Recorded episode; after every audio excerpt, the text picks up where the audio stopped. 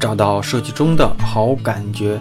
大家好，我是大宝，欢迎来到大宝对话设计师。大家好，欢迎来到咱们这一期的大宝对话设计师。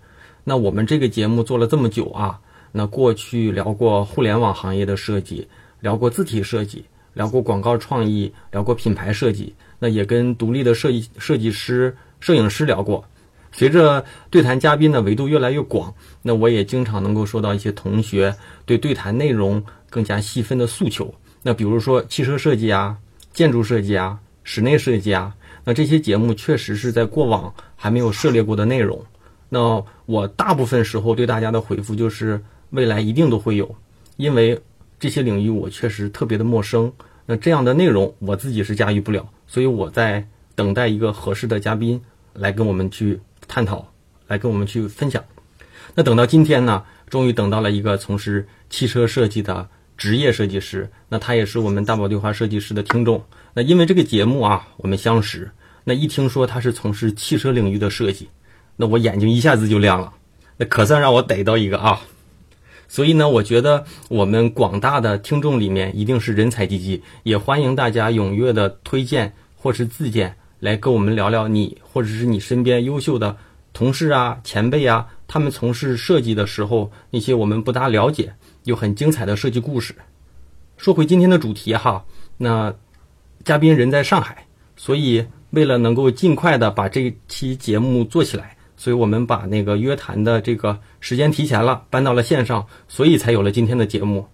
那我铺垫了这么久啊，那先请咱们今天的嘉宾给。大家打个招呼吧。嗯，Hello，大家好，嗯，我是李硕，现在是一名呃汽车外饰设计师。汽车外饰设计师哈，你一听这个词儿啊，就比较专业。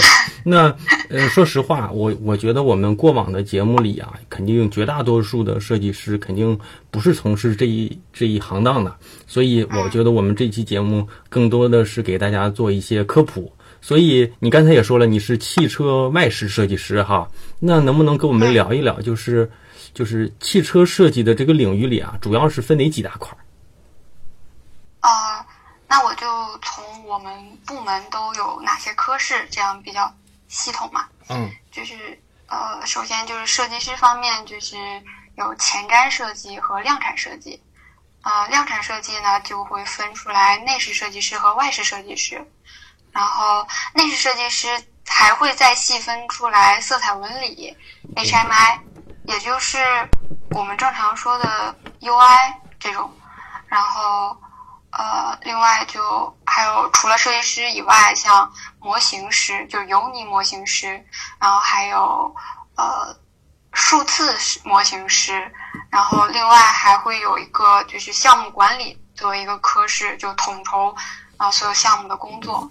哇，这其实听下来还挺多，就是不同的设计分工哈。但是，就是我们开始之前忘了一个，提到了一个一块的内容啊，就是其实李硕同学可以给大家简单的用你能够说的这个范围啊，给大家介绍一下，就是你是来自哪个企业的设计师，可以可以公布吗？啊啊啊，可以，可以。嗯，我现在是上汽的设计师，就是就是就我们熟悉的。呃，上海大众是吧？上汽什么？通用就这些呗。对，上汽集团，对对。那你你们这块儿到底对你们这块儿到底都是分几个？就几个品牌呢？它上是这样，就是乘用车方面的话，就是上汽集团包含了呃上海大众、上海通用和呃自主品牌。那我我现在是在自主品牌嘛？那自主品牌里面又包括什么呢？呃，它现在是双品牌，一个是荣威，一个是名爵。啊，那我再问一个，那那个什么，通用五菱、五菱宏光什么也属于你们吗？对，它它其实也算，呃，集团里面的，但它就属于商用车了嘛。啊，商用车是吧？这我也不懂啊。行，所以我我我问这个问题的原因就是，其实，嗯呃，李硕同学应该是主流的行业，算是一线的这个企业里面的，呃，职业的汽车设计师哈。所以你刚才说的那几块，应该是呃相对来说比较大厂的标标配的这种岗位呗，岗位分工是吧？啊，对我我再补充一点哈，就我刚才说前瞻设计嘛，嗯，前瞻设计其实还包含了，呃，叫做调研，啊，就是呃战略，对战略，然后就是他会研究一些你这个未来这个品牌怎么发展什么的，然后另外还有一个部分才是设计师，啊，是这样。行吧，那你刚才说了这么多哈，那能不能拆开来啊？就是拆开来，大概用，就是用用我们能听得懂的简简言简意赅的这些词语啊，跟我们描述描述。比如说，嗯、外饰设计做哪块儿，内饰设计做哪块儿，然后什么你刚才说什么数字啊什么什么设计啊？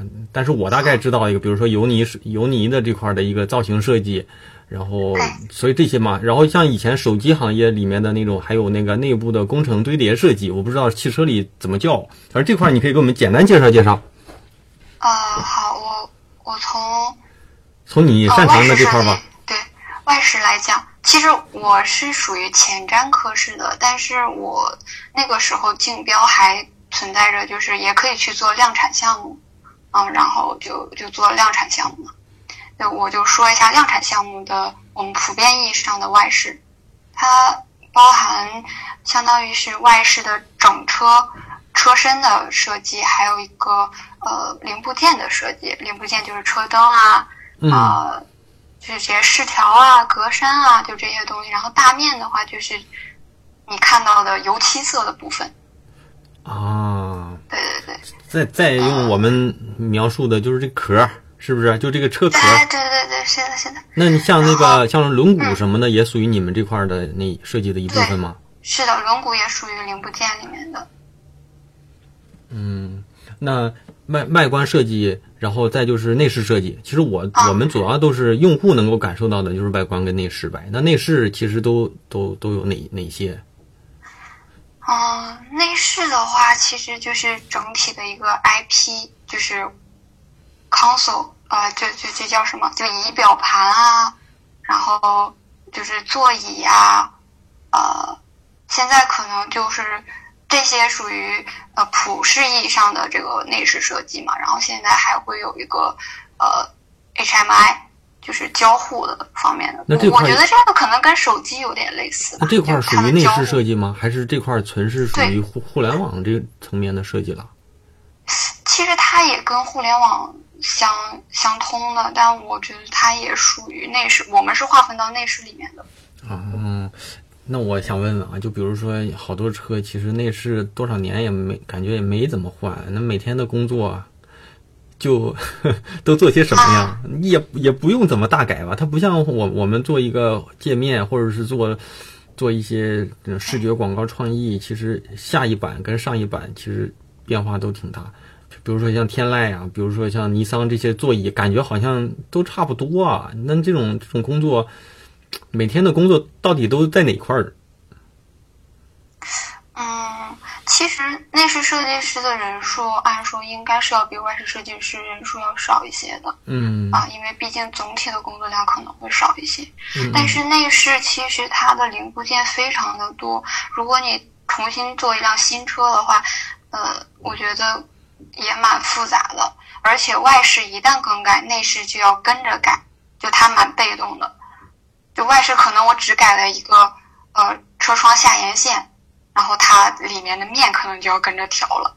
嗯嗯，然后，嗯，再就是还有一个色彩纹理嘛，嗯就也许内饰没有怎么变化，但它可能会在材质面料上，嗯、有所变化吧。嗯嗯，就是这个主要，我觉得应该也是因为成本控制方面，就是，呃，毕竟能沿用的件，还是希望能够沿用下去，这样节省了很多成本。嗯，那还有像你刚才还说，就像什么什么数码，什么数码设计，还是还叫什么设计？哦，HMI 吗？嗯，不是，就是三 D 设计，还叫什么的？就是其哦实就大概就是啊，对对对对，对对，就是其实就是我们通俗意义上说的建模、就是相当于建数、三 D 模型。嗯，那我理解是不是就是像你们做了一些手稿，或者是做了一些设计，这些设计师给它做成三 D 的逼真一些的这种效果图？哎，我不知道宝哥，你知不知道产品设计里面，就是一般大家会做一个设计，然后会建出来一个模模型，对吧？嗯其实我们就是大概是这个意思嘛，就跟你刚才说的差不多。嗯但是我们其实是拿着设计师拿着自己画的效果图，然后给模型师、油泥模型师来，嗯就是它刮出这个实体的东西，嗯嗯嗯。实体的三维模型，然后我们再通过扫描形成一个点云数据，然后这个数据再给到数字模型师，他们再去跟这个逆向做出来一个呃面曲面质量比较好的这样一个三 D 模型，然后这个三 D 模型是就是可以呃有一部分数字会负责去数字师会负责去给他们做渲染啊，啊，然后这样的比较逼真的效果，对。啊，我天呐，反正就我不太懂。几年前看过一个视频，就是宝马的这个设计师，其实就是像你刚才说的叫油泥设计。其实我我们通俗的外行人来描述，就是他拿一块巨大的橡皮泥捏了一个汽车一比一的，然后一个快进的视频，是不是？然后我们就觉得我操牛逼啊！然后他各种那个刀来雕刻啊，还有又刮，反正就是你刚才说的那个吧，是吧？那那然后就是先做这个，然后再去反反推成三 D 的数字的三 D 模型。对，其实这个都是有一个正向或然后再逆向再正向，就是这样一个反复推敲验证的过程。好，那咱们这块儿一会儿我估摸着在不同的这个咱们的聊天里面，应该慢慢还会再补充哈。那你现在说你做的是外观设计嘛？那你们日就像你这块儿的工作，日常的工作是怎样的呢？哦，我我这个其实稍微有一点特殊，嗯嗯。因为我我这个，因为我们相当于是我进到了一个量产的项目的竞标，就是方案被选上了，然后但是其实我们又不是量产团队，所以并不像量产团队那么系统的去配合。然后我是整个一个人在做全车的整车和零部件，啊。然后可能就是我的直属经理会，就是呃带着我，但是他没有办法全身心的投入到这个项目当中，因为他还有很多其他项目在做，就是所以这个负荷还蛮大的。就是你又做外观，还得做内饰，啊不不不，我是外观的所有整个车身加那个灯啊这些零部件，就内饰我是不、啊不做的啊对。啊，这样的啊。那那正常来说，一一款车的外观设计需要正常的配比会需要几个人啊？对，正常的话，其实会有一个我们所说的老师傅，然后就他有过量产经验的，然后他再带一个，可能就是这个，也许他会是个新人，呃，或者是刚工作没几年的，但是他的呃方案被选中了，嗯。然后他们两个来合作做这个大面，就是车身，然后另外还会再搭配呃设计师来做车灯，呃设计师来做轮毂，呃饰条啊等等这些东西，嗯，啊，那会多配几个设计师。懂了。那我我其实想问一个，就是一又是一个我我们日常就就比较好奇的一点哈，就像设计这块儿，你们是怎么定方向的？就一款车，就现在经常能够在不同的品牌的车里面，就说什么全新的设计语言，谁谁谁什么什么什么的设计语言。然后其实给我们的感觉啊，就是所有的车，你一个品牌的车的车头基本上都一样的，只不过 SUV 轿车还是还是什么这种紧凑型车型的这个大小不一样，高矮不一样，屁股长短不一样，但车头尽量都差不多嘛。所以就是这种概念的提出，比如说像宝马的这种两个孔，还是还是丰田的那种大嘴，那这种概念是怎么提出来的，或者是怎么去定义方向？哦，这个这个问题问的很好，这个特别的难。那你就按照你的感觉给我们分享分享。嗯，我我是想说，就是其实一套，呃，就是这一一代语言非常难确立的，嗯就，是它都是去进化的是吧？对它是在进化的。你像宝马，其实它的双肾格栅，它一直进化了这么久，但是它可能每一代都会有不同形式的演变，嗯但它都没有离开那个双肾。嗯可是这个对宝马来说，也许就还是一个蛮幸运的事情，毕竟它这个东西可以一直延续下去。坚持下来。但是，对，但是像对于我们这样的车企来说的话，呃，就很难了，因为现在能用的形状可能用的格栅形状全都被用过了，嗯。就你要开发出新的，然后并且有识别性有，区分然后度美观，对被被大众所接受。然后，如果能选中一个这个方向，那么这个方向就会持续呃五到十年，然后马上你要想下一步应该怎么走，啊，但就是是嗯。但是比如说你们出一款新车，那这款车可能比如说现在，嗯、嗯，这个品牌过去都做的是油车嘛，然后很多很多那种车企都会慢慢的推出自己的新能源。那他做一款新车的时候，有的时候就会跟过往的设计会做一些跳脱性的这种变化嘛，所以就是它有的时候它就是一个，就是跟过往没有什么承接性的。那就就像比如说我现在知道的啊，比如说那个吉利，吉利那个叫什么什么水波纹，还叫什么设计？啊啊对，就像那种东西，它就是，这比如说，你你像你们可能你们没有这个啊，比如说你像你们这种，他怎么定定成那样的？就是老大慢慢磨，还是说不同的设计师就去提提到一个老大说行，这个可以，那咱们试试吧，那你们就去这么干吗？哦这个哦我我觉得他们应该当时肯定会出了非常多的方案，嗯，那这个哦其实这个有点像那个我们做设计里面的做 logo，其实。啊，对做完之后，尽可能的，就是嗯，对品牌意识比较强的公司，就是定下来之后，我们能够坚持多少年不变，或者坚持多少年微调，像就是就做一些迭代嘛。但是有一些时候，就嗯有些有些企业就会大改，改来改去，其实反而就没有自己的那种就那种识别性了嘛。是，我觉得国内车企现在都还在摸索吧。不过你说上汽的这些车里面，我还真想不到车头有什么印象比较深的这个样式。荣威那个算是对，荣但是坚持威的那个展间翼格栅，啊，都有都有名儿是吧？啊，对，大家都有名，都有名就。还还用了最用用了挺久了，就是从 R 叉五这个爆款吧，然后大就一直在延续着用。啊，那个宝马叫双肾是吧？嗯嗯嗯，那我怎么 我们身边的人都叫它叫猪鼻孔呢？它有这个叫法吗？呃，这个我还，但也挺形象的。但是就有人说它是猪鼻孔啊，所以我以为这个是行业里都叫它猪鼻孔了。然后，然后丰田的凯美瑞早期的那个样式叫什么县太官儿还叫什么的乌纱帽还叫什么的，现在这个就大嘴巴了，反正哦，是这个可能就是我们可能跟你们不一样。群众给的对，昵称。对对对对对，啊，那其实就是也也是一个探索，然后探索完之后，呃，如果觉得这个又又有一些识别性，然后又能够，呃，在美观程就美观程度上又能好用，那就尽可能的在这个基础上慢慢的去叠一叠，调一调，就这样的呗。哎，对，其实它的这个设计语言，嗯、这样说的话，涉及到一个概念车的意义在了，嗯嗯。就是会有呃一个类型的概念车，就是承接了这样重大的历史责任，就是。啊把所有下一代新的语言应用到这辆概念车身上，嗯。然后。就是它可能跟下面的某个车型并没有直接的关系，但是它身上的呃特特征啊什么的都会延续到下一代新车型上。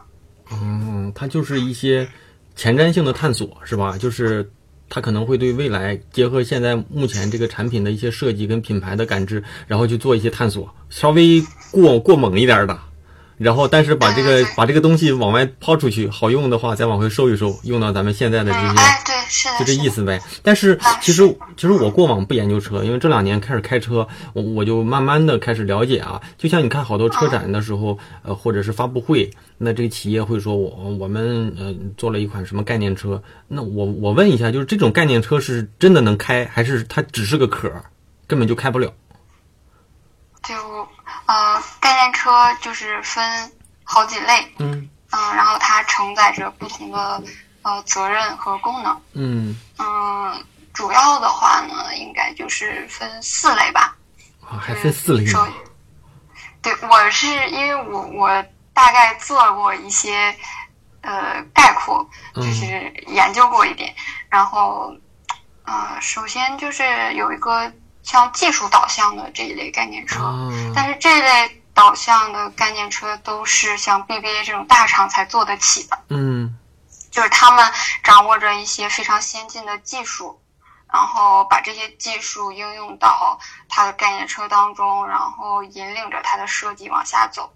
就好比说，呃，前几年有一款奔驰的 IA，它就是以风阻就是呃系数特别低为为特点嘛，嗯它风阻系数应该是呃零点一九。呃，，可啊这么低能这个这个就有有一点对，就是我们正常的车，如果能达到零点二二五、二六啊什么的，这种就就已经非常厉害了啊啊！对对，然后它这个直接到零点一九我知道那个特斯它它就应拉用了不就是很多二点三好像？啊，就就很牛。对、嗯，那这个啊，那还有呢？那嗯那对，呃，还有再一个就是我们刚才说的呃承接品牌语言的这一类概念车，就它放出来告诉大家，我以后的车会长成什么样，具有什么样的特征。啊，那这个这种呢，是不是它就只是个壳儿？呃，我觉得是这种可能就是 不太能动的。嗯，那还有呢？啊，然后再一个就是收看，就是呃所谓的，比如说这个概念车出来了，在车展上你看到了，很炫很漂亮，但是它也没有那么的前卫。然后嗯紧接着过了一年之内，可能就有一辆跟它长得很像的量产车上市了。它这个其实就是相当于产品概念车，就是为后面的这个量产车上市做准备的。那这是一个那这个买家秀卖家秀的关系。嗯，那这个其实就比较接近于量产车的那个就设计的那种深度呗，它不会很过的那种哈。对，其实它啊，说白了，大家以为先有的概念车，后有的量产车，实际上是先有的量产车，后有的这个概念车。嗯然后最后一个其实就是像呃这些大的车厂，有的时候呃会参加一些比赛，啊就我们有一个呃洛杉矶挑战赛嘛，啊然后就大车厂会不会参加非常非常概念的东西，有点类似学生作品。然后再就是像什么电影里面的设定，嗯呃，就有一个主题少数派报告里面，嗯嗯嗯汤姆克鲁斯开的那个车，就就是他设定的，就比如说未来一百年后或者五十年后，对，就跟实际的品牌啊之类的没有太大关系。嗯，懂了啊，是这样的。那国产车就是咱国产品牌会做这些概念车吗？其实我印象当中好像真没这么注意，会，也会做你像像我刚才说的那种产品概念车，嗯肯定都会做的。啊。然后品牌语言应该也会做，就是像技术导向这种难度很大，可能就不会做了。行，那我就这块我们真都不太懂。你这一说，原来是这个样子啊。嗯，那那像你们像像你刚才说的，可能假如说一个外观设计，外观设计会有可能有两个设计师来跟哈。那像资深的设计师和年轻设计师，他是怎么分工？嗯，其实我觉得这个一个车它做的好不好，呃，最重要的还是它的比例和姿态嘛。就是比如说你从三十米开外，你看到这个车它就特别漂亮，嗯能做到这一点的，应该都是老师傅。啊，就是他一定要把控好这些，啊，才能让这个车最后比较成功吧。设计那那年轻的设计师是不是？就年轻设计师，其实就是他可能方案出的挺好的，但是他实现呀，呃，或者是真正到量产上面，他经验不足嘛，就还是要有一个有经验人带一带。啊，嗯，那我再问问啊，那就像呃，像一款车，就咱咱讲外观和内饰啊，这个还分哪个更重要吗？还是说其实都很重要？还是说在你们行业里有也有那种鄙视链？比如说外面的就会看不起那面的，嗯，内饰内饰又会看不起什么什么的，就有没有这种、啊有没有这种内部的鄙视？呃，我倒还真没觉得，我觉得内饰外一样重要饰都挺，啊、对，而且现在的这个有一种说法，就是未来也许会内饰引引领这个设计了，就是因为大家现在乘坐啊什么的这种重要性，就啊逐渐被意识到了嘛，嗯但是有就我有一个朋友，他他说的就是，嗯，汽车外观都是给别人看的，内饰才是给自己用的。所以 他说，其实别在意那个长相，但是我们还是属于一个多少还是比较在意这个外观的这一个年代。但是你知道吗？其实我觉得这个你可以跟你们领导反映反映啊，或者是你们跟你们这个行业反映反映，就是国产车，呃，外观我觉得啊，不管是模仿啊，还是学习啊，还是进化呀，慢慢的这个外观都还行，但是国产车的 logo 真不行啊，这个 logo 设计怎么这么差呢？对不对啊？我觉得这个你得帮我们反映反映，就因为这个 logo 我都挑不出来我要买什么车。我现在真觉得啊这个，是痛点。这个我我我，反正我个人的感觉，而且不止一次的我说，我说国产车里面 logo 做的最好的，我的个人喜好里面，我觉得五菱宏光做的最好。它又有延展性，又有识别性，它也也对称，也简洁，而且行业里面没有几个跟它很像的，包括它的这个材质好像都跟别的多少哈、它也它也还挺特别的，虽然可能那种工艺有可能也不贵啊，但是你看啊，你看像北汽。比亚迪，你知道是可忍孰不可忍啊，然后就就这根本就不行，包括荣威，包括荣威，我觉得荣威，你像我们我们之前跟同事在聊，我说荣威的那个 logo 像个扑克牌，然后我同事说荣威那个 logo 像个烟盒上的哪个图，但是就是感觉不行，但是车我都觉得现在做的都还，就是都还挺好看的。嗯，是，其实像荣威有一些车主，他真的就是在网上定制 logo，就是有一些私人做出来的 logo，看着还蛮好看的，或者把颜色改一改。嗯，就我们其实公司内部一直在做，就是每就是一直都在就研究新的 logo 方案。但是这 logo 肯定不是内部设计师去做呀，找一个牛逼的设计公司给你们去提，然后大体上都应该还好。我我我也这样认为。其实 logo 我们并不是专业的，嗯，但是其实是所以你们让汽车自己设计吗？设计师来做 logo 还挺难的。但是是你们真你们是真是你们也去做吗？对，就是这是一个永恒的话题，啊永恒的任务。就我们一直在 不不停的在有人跟这个东西，就不停地有人在出方案，但啊，其实一直进展都不是很乐观。我也觉得应该找专门做 logo 的公司来做。原来是这样子啊，那为难你们了，怪不得 怪不得是这样呢。哎呦我天，而且这个东西决策性了嘛，我觉得可能，哎，领导们也不太敢真的改。嗯，原来是这样。像嗯嗯像嗯，就是从设计层面哈，你们就是像那些呃，这块儿重新来啊，就是像你们这种不管是外观和内饰设计，就是你们这个两个领域的设计师，我我也不懂啊，就是你们是不是每天就在画草图啊？就是在纸上画不同的造型去去去去探索一些可能好看的一些方式啊，是不是还用电脑吗？用那你们用其电实主要用 Photoshop 来画。啊啊用手绘板吗？呃，对，但我们公司配的是手绘屏。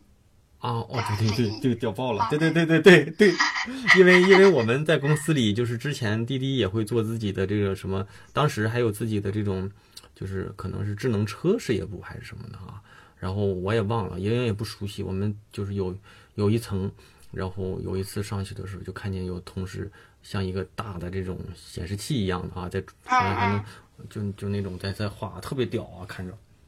啊，你们是在那上面画是吧？那其实也是画图嘛，就跟我说的也是一个意思，不是用一些软件在做东西，其实都是在画东西对，然啊。后再一个，如果你的项目就是呃你的方案被选中了，然后真的在开始跟进项目了的话，嗯，还真的就不是坐在电脑前面一直坐在电脑前面了。你像我那段时间一直都是嗯。微信部署每天在公司内部就直接过万了，啊，其实就是跟进不同的部门，看看他们的一些配合的一些进度啊，一些方案呗，是不是？就是不同的看不同领域里的这些同事们做的一些东西。因为其实你画完了图，你要去跟进，嗯、模型师做的怎么样了？嗯呃，其中会遇到非常多的问题，就是你这一个图，呃，说白了，你还有非常多的细节没有考虑的很嗯清楚。嗯然后每个零件之间是怎么匹配的，嗯是前装后装或者是左右怎么配，然后还有就是，呃，模型做完了，然后数字模型师那边做的怎么样，然后能实现实不实现得了。啊，哎，那我再八卦一下，就像之前我大概了解，就是，嗯、在那种汽车设计的这个公司里面，但可能不一定是你们公司啊，或者是国内公司啊，就是他们会说，呃，有有有那种比较屌的这种油泥油泥师，他就嗯。他就看到你这图，他就觉得不行，他直接就屌屌的，人家就给你改了，甚至说某一块儿的领域领域的就是这个设计师，他们可能本身人家就牛逼，人一看你这个就不行，人家直接就按人家的想法，人家就给做了，会有这种情况吗？还是说他们会严格的在知道的情况下，会严格的去去实现你这个，即便他也觉得不好？呃，怎么说呢？我觉得如果这个模型师真的是很牛的话，他可以提出，就是他觉得不可行的地方或者不好的地方。我我是完全 OK 的，就是因为我们也确实有一些呃日本的那种日本日本的可能已经五五十多岁的那种。呃，油泥师真的挺厉害的，嗯然后有一些事情你跟他探讨，能学到挺多东嗯西。嗯嗯，然后就是，嗯，他们每天互相学习吧。他们每天就负责捏橡皮泥，是不是？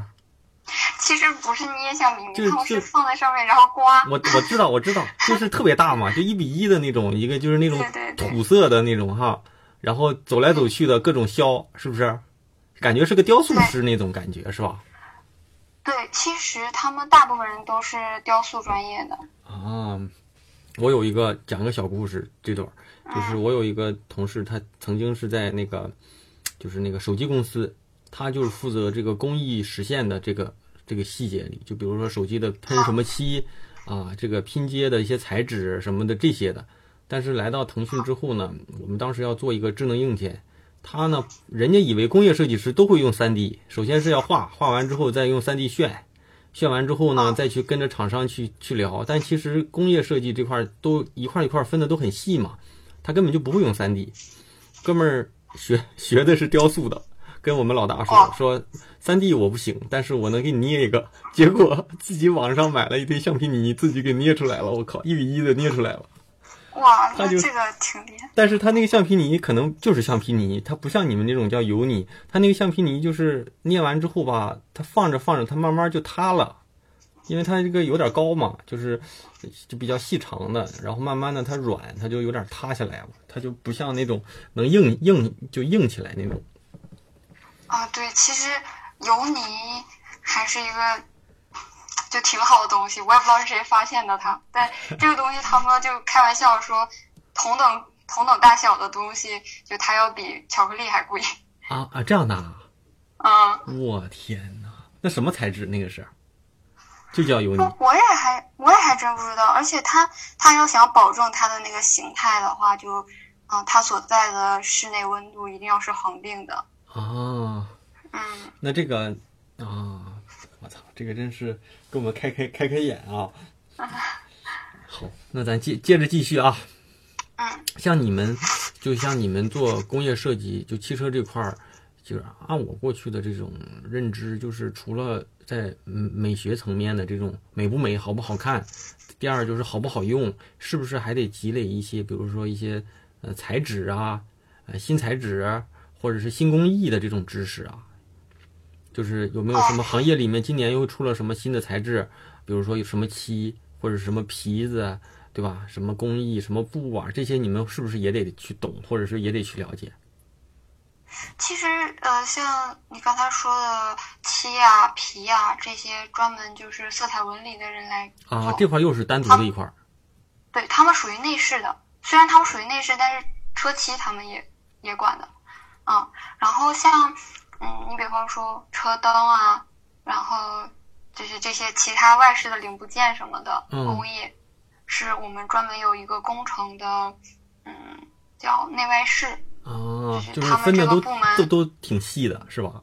对他们，他们专门管这个，但是，呃，其实也是跟我们矛盾最多的部门吧，就是可实就我们做出来的方案可实现性啊之类的，就包括一些成本经常啊，会报是吧？问题。对对对，啊，就是其实都是各干一块儿，你们这块儿就负责它的美，是不是？嗯，它的美和它的实用性，剩下的怎么至于说用什么材质、用什么工艺、用什么漆，这什么样的漆有什么样的特性，你们就其实你们的工作里面其实是接触不到，或者是不用去接触的，是吧？嗯，怎么说呢？要接触的，你比方说这个整个车的色彩纹理都要我来就是定义，就是啊、车漆颜色我不管哈，啊，就比方说哪里是高亮电镀的，哪里是柔光电镀的，啊哪里是高亮黑的，然后这个东西它到底是什么材质的，呃，面差要是就是多少啊，分缝要是多少，我都得是懂。但是像你像你说你不去研究今年出了什么新东西，假如说新材质，那你嗯你毕竟没有像这帮人做的那么深。比如说今年又有一些什么漆，这个漆有什么特征，这个漆比过去的漆有什么优势，那他们肯定比你清楚啊。他们可能认为用这个新的比旧的好，但是你可能又认为你你知道的都是偏老一点的。那这种呢，会有也也会经常遇到那种互相撕的吧？啊，这个漆，说实话我还真的不懂还是懂？对，就我不接触漆，哦漆面这个真的就是完全归色彩纹理的人来做。嗯，他们会有呃供应商，然后他们嗯自己也会有研究，就是、嗯呃，就是业界出现了什么新的漆，或者是他自己希望达到一个什么样的效效果，然后然后有供应商辅助他来实现，那我那我再然后最后是不是个量产啊？那我再小白一个啊，为什么好多企业珠光漆就要加两千？不是珠光漆就是原价，珠光漆就是贵吗？就是成本高，是好吧嗯最近看也是说这个这个漆白色的就得加两千，因为它是珠光漆，所以怎么怎么样，怎么怎么样的，烦死了。好，下一个看都是有代价。嗯，下一个啊，就比如说呃，像 BBA 或者是像什么丰田呀、这种的，他们的这种，我不知道在国内有设计团队吗？还是说这款车在全球，比如说他们总部设计完之后，直接在国内按照这个总部的这种设计落地制作啊，就就完了？他们是怎么进行这种设计推进的？哦，其实这种大厂它应该在全球都有几个 studio 的，对，就是就就是就是，那你像嗯像国内的奥迪，那假假如说奥迪吧，他们的这种奥迪国内没有。对吧？就是有一些企业是本土化一点的，是吧？就是国内的是这样子，国外是别的样，有的就是国内国外都一个样的。啊，是的，嗯，就是分嘛，有的有的外企是会跟中国有合资，然后有的外企是会在像呃，大部分有有好几个外企会在上海设立一个呃设计过 studio 嘛，嗯然后在北京你看也会有，北京有奔驰，啊，BBA 只有奔驰好像，在就是在国内有有设计是吧？对，宝马的话好像只有汽车周边产品，哦，像一款车从刚开始去定义到到设计到最后的一些实现，到最后发布，到最后可以啊预购到购买啊，这样一个周期，正常来说一个周期需要多久啊？嗯，三到五年吧，就是。就是就是你现在设计的这个车，其实是五年后的样子，要上市的样子。哦，就是我说的这个，比如说起点应该是你项目立项，嗯然后你开始出方案，嗯。但是这个方案可能就是最开始的时候有有好多人出了几十个方案，嗯，然后一轮一轮的筛，就是进八、进四、进二，啊，然后可能进二的时候开始做小比例模型，然后一比一模型，然后再进一，就就这种。哦但是其实这是最顺的方式。现在其实汽车造型设计越来越难了，大家总是已经进一了，然后又反过来又二进一，或者是怎么样的，就嗯，就很难很顺的走下去，大家都很纠结。这个我能理解，就跟我们做 logo 一样，一般一个 logo 嗯。如果要是不着急的情况下，做几百个都很正常，然后反复做，做到最后就是这个这个方案跟那个方案其实都很接近，就差那一点儿，然后也不知道哪个好，反正就是他俩互相有点不一样，反复磨。嗯，嗯，那，那你们就是，其实大部分时候，我们现在比如说我们九月份上市的车，都是在三四年前开始起，就是开始起步，开始慢慢开始做的呗。就是你们现在就是所有的东西都是现在做完，都是三四年之后了呗。呃，不是做完三四年之后了，就是从开始对吧？开始做，嗯，对啊，就从开始做到最后上市，现在就要想到未来的一些审美，或者是现在的现在的东西就是未来的设计，是吧？用户用到的东西对，对对，我觉得这个其实是最难的，就是你怎么预测，呃，五年之后你你做的设计还会被大家喜欢，大家还会觉得它很新。所以像人宝马那样的头都不换的是最好的。我怎么做，我都是差不多这样。但它还是加了很多新的东西在上面。那是你们能看到，我们看不到。其实我感觉都差不多，尤其我觉得奥迪更是差不多。有可能你们能看到啊，但是我觉得我我对这块的诉求就是，就比较像丰田的那个理念，就是那种中庸之道，就是汽车就是一个出行的运送我的一个工具，所以对这块的东西我反而还没那么挑。虽然我也是一个设计师啊，哦，是，嗯，那我那还嗯，嗯，你说，就我我想说，就是其实日本人的对于东方美学的研究还蛮厉害的。但是为什么像日本的一些车企的设计，它没有那么惊艳？就是它其实都是那样，就也还好。比如说我喜欢的丰田，我喜我还挺喜欢斯巴鲁啊，但是他们俩都不，它的那个外观或者它的造型设计都不是让人觉得挺牛的，都是挺平的。其实很多人都说斯巴鲁的内饰做的特别就老老式嘛，就就我也不懂。但是你看好多让我们，嗯。嗯，就是你看很多欧美的车，像法国的车、意大利的车啊，都是在外形上花很大功夫啊，去去挑战一些不同的审美样式。但日本反而就还好，就也还好啊。嗯追求的理念不一样定位有关吧，定位有关吧。但但我觉得像日本车，你比如说雷克萨斯，我嗯，觉得很激进。对对，雷克萨斯会嗯，但是雷克萨斯毕竟还是属于小众嘛，是吧？嗯，就丰田这种是比不了了。嗯就是，那我觉得你像除了丰田以外，日本的马自达，嗯，马自达啊、对，这种，对，就就很漂亮，。对，就还挺好的啊。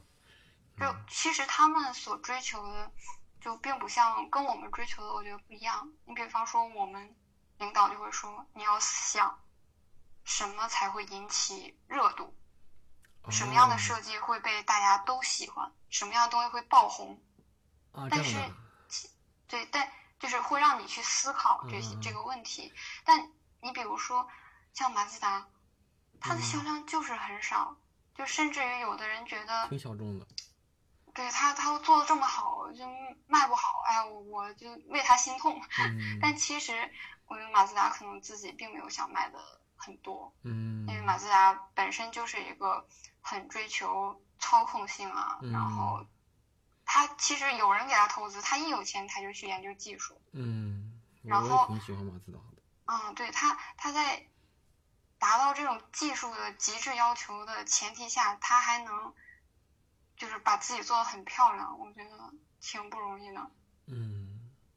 嗯那你说就是嗯就是你看哈，那个像你刚才说国内的企业其实都喜欢研究所谓的这种爆款，其实我感觉想一想也也不难理解，就是它其实我们国内都希望能够能够走一个捷径，能够快速的。就比如说吸引一些眼球是吧？其实但是国外其实多年的沉淀下来，他们知道他们的企业的一个需要的，或者是说他们的理念是什么，他们就在这一块儿深耕下去。但其实你看我们国内的这几个企业里啊，很难看到特点，就是你觉得吉利跟吉利跟上汽、跟一汽、跟广汽，对吧？好像都差不多，除了我知道比亚迪做电池，剩下的就把电池这块给接掉之后，我不知道这几个企业核心的就是你擅长什么，你擅长什么，就这种区分度。但是你看国外，嗯，比如说，呃，嗯就比如说像尼桑做沙发是吧？奥迪做车灯，就这类的。但是国内有也可能是我们不是行业里的人，就你们可能会比较知道这几个大企业他们之间的一些核心优势是什么。就我们我们真不知道。比如说，你说国内的，你说国内的，就是这种车企里面的，呃，就排第一的应该是是哪一个？或者是比较排一一线的公司都是哪哪个？我们都不知道，真不知道。就不好说，大家都觉得自己很厉害，是吗？或者或者可能都觉得自己不够厉害。反正，嗯，我是觉得确实有，嗯，宝贵你刚才说的这种这种情况在吧？我觉得国内车企，嗯，没有核心的竞争力，都没有都没有，对对对，都没有一个特别出出跳的点。然后，因为可能毕竟沉淀的时间不够久，然后，嗯。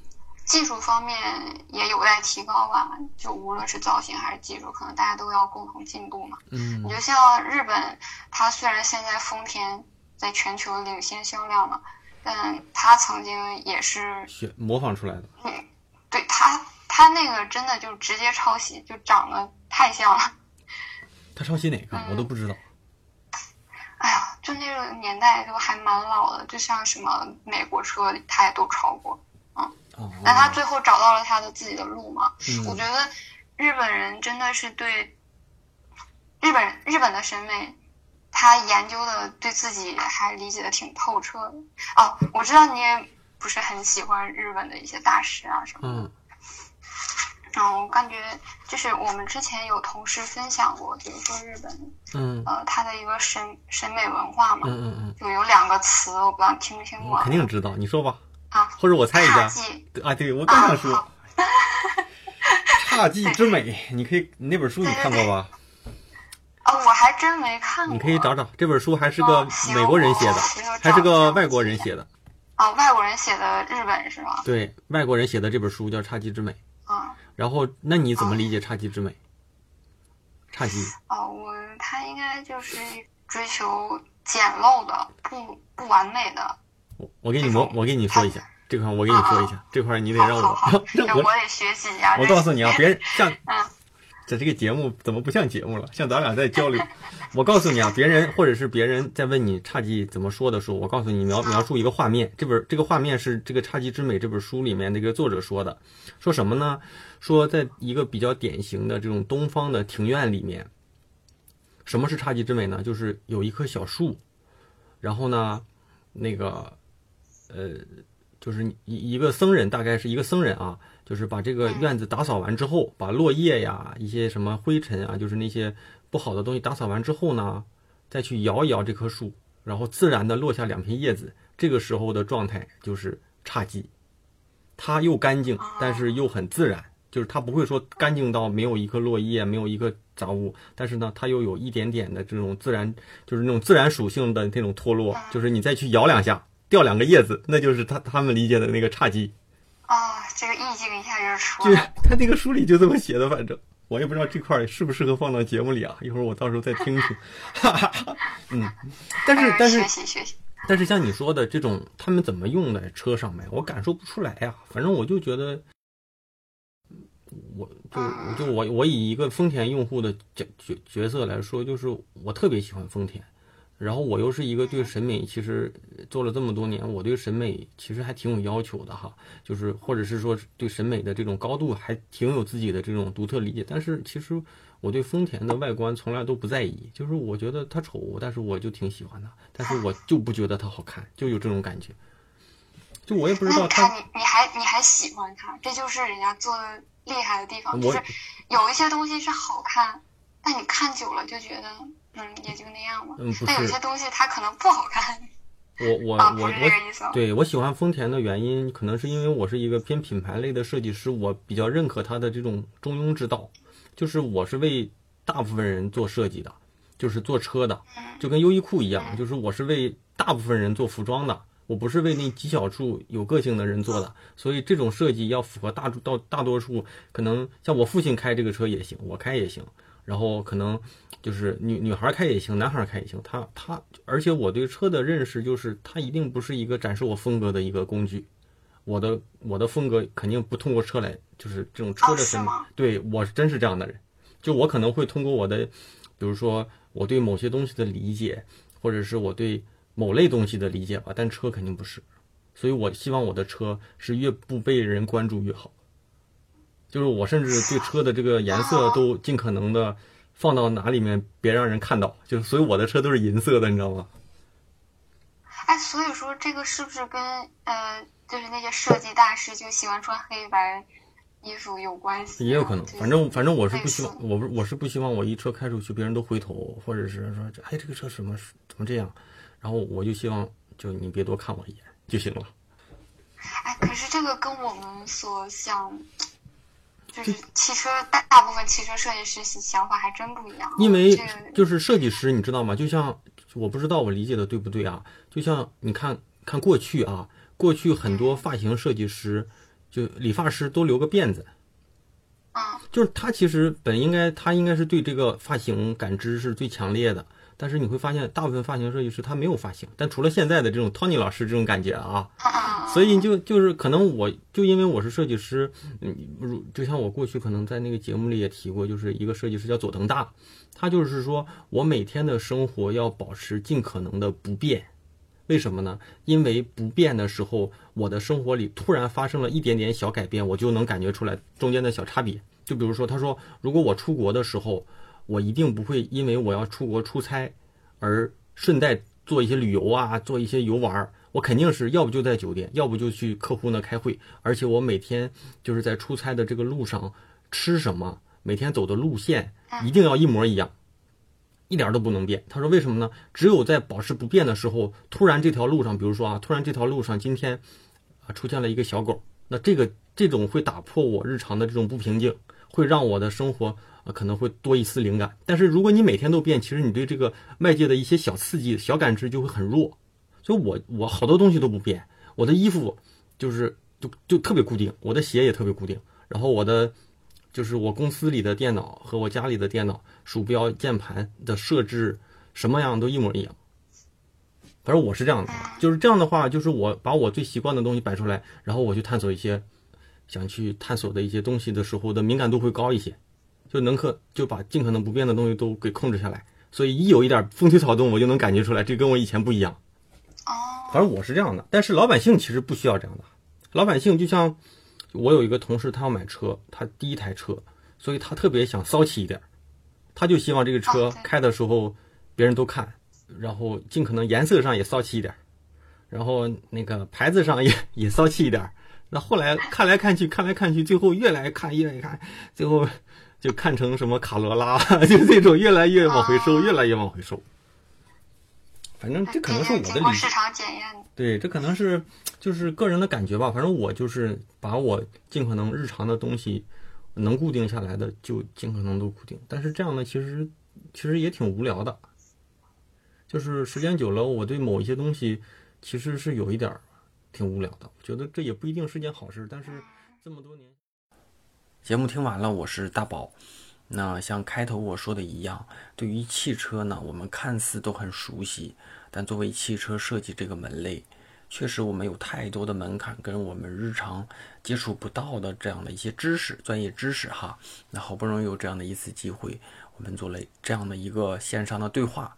那受节目时长的原因，我还是将节目分成了上下两期分享给大家。作为节目的上半场啊，那跟嘉宾李硕同学啊，以科普的这个角色啊，帮我们窥探了一下汽车设计中的一些基础工作。那节目的下期，我会跟他接着聊，聊聊如何入行啊，啊哪些城市做汽车设计啊有这样的一些土壤啊，以及一些大厂的一些用人需求跟用人标准。总之呢，就是下半场啊依然精彩。那我现在呢就不在节目里做过多的透露了啊。那在节目里呢，依然再跟大家推荐一下我的知识星球，啊、一个我开设的算是设计成长类的知识社群吧。那每天我会在大，每天我会在这里为大家解答各类的设计问题、职业发展问题，啊，以及啊我近期的一些所见所闻所感。那后期呢，我也有打算把一些过往上过啊节目的嘉宾在星球里先跟大家做做近距离的分享跟互动。那如果你对这类形式感兴趣，那或是你是大宝对话设计师的超级粉丝，那赶紧进群就没错了啊。那虽然是付费社群，那现在一定是最便宜的价格和最最合适的进群时间。那进群方式呢，就在我的公众号“大宝频道”里回复“归队”归来的归，队伍的队，即可收到。那好，那节目最后啊，再再次感谢几位啊愿意打赏支持我的嗯好朋友们啊。第一位叫尹小莫同学啊，下一位野鸽子，再下一位风雨阵雨风鸣阵雨啊，嗯，下一位兔子猪猪，最后一位老朋友东隅一世小兄弟啊，嗯，那好，那每周三晚上十点钟左右。网易云音乐、喜马拉雅、荔枝 FM、苹果播客同步为大大家更新。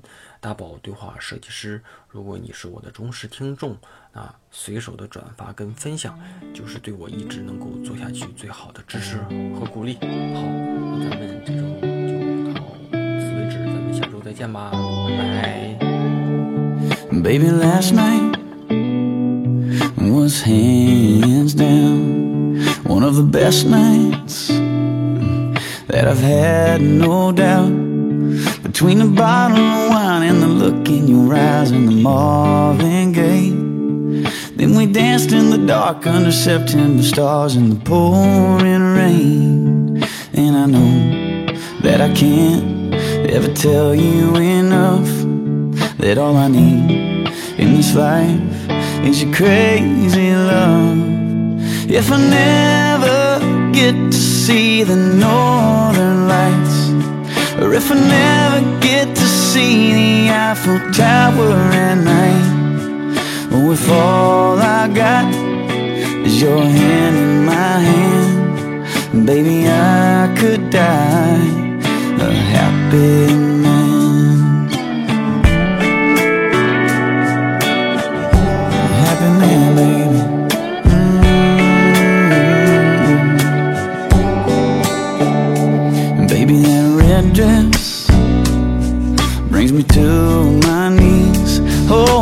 that black dress makes it hard to breathe. You're a saint, you're a goddess, the cutest, the hottest, masterpiece. It's too good to be true, nothing better than you in my wildest dreams. And I know that I can't ever tell you enough that all I need in this life is your crazy love.